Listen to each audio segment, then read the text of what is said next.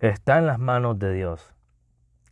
Es, una frase que hemos usado mucho cuando realmente sabemos de que nos vamos a meter a un, un problema o algo que muy probablemente sea complicado o que tú y yo no podamos poner mucha mano o no podamos interferir mucho, ¿no?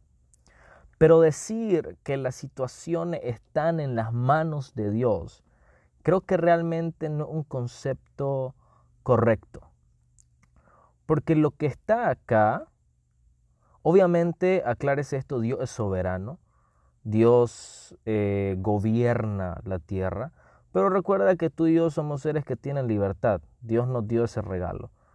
Entonces, circunstancias que vivimos nosotros como jóvenes, ya sea si nos metemos a, tomamos una decisión de trabajar, de estar con una persona o de hacer, eh, de, de, entrar a X universidad, no podemos decir es que está en las manos de Dios, si Dios va a hacer su voluntad, no.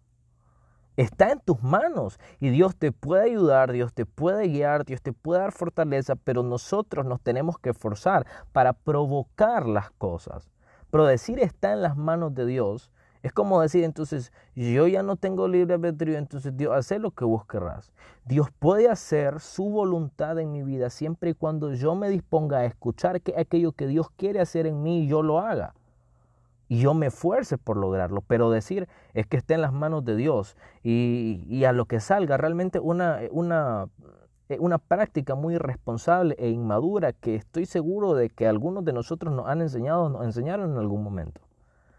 Es que tú ten paz que está en las manos de Dios. Hay momentos donde tú y yo no podemos interferir. Por ejemplo, si alguien va a ser hospitalizado, si alguien va a, entrar a una operación o, o hay algo que realmente no esté en tus manos, realmente esas cosas están en las manos de Dios, pero tú puedes interceder, tú puedes orar por esa persona, tú puedes meter mano y la soberanía de Dios y Dios en su amor escucha tu oración y Él mete mano.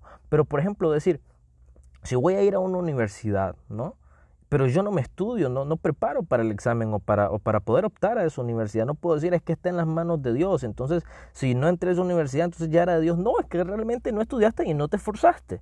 Y eso en cualquier área de la vida. No se trata de que esté en las manos de Dios. Hay circunstancias en las que sí están y tú lo único que puedes hacer es interceder, orar. Incluso cuando no está en tus manos, lo que tú puedes hacer es orar y ahí donde es aceptable. Pero en las cosas que están bajo tu administración, no seamos irresponsables y no caigamos en la inmadurez de darle las, de darle las cosas en las manos de Dios y luego volver a nuestro libre albedrío.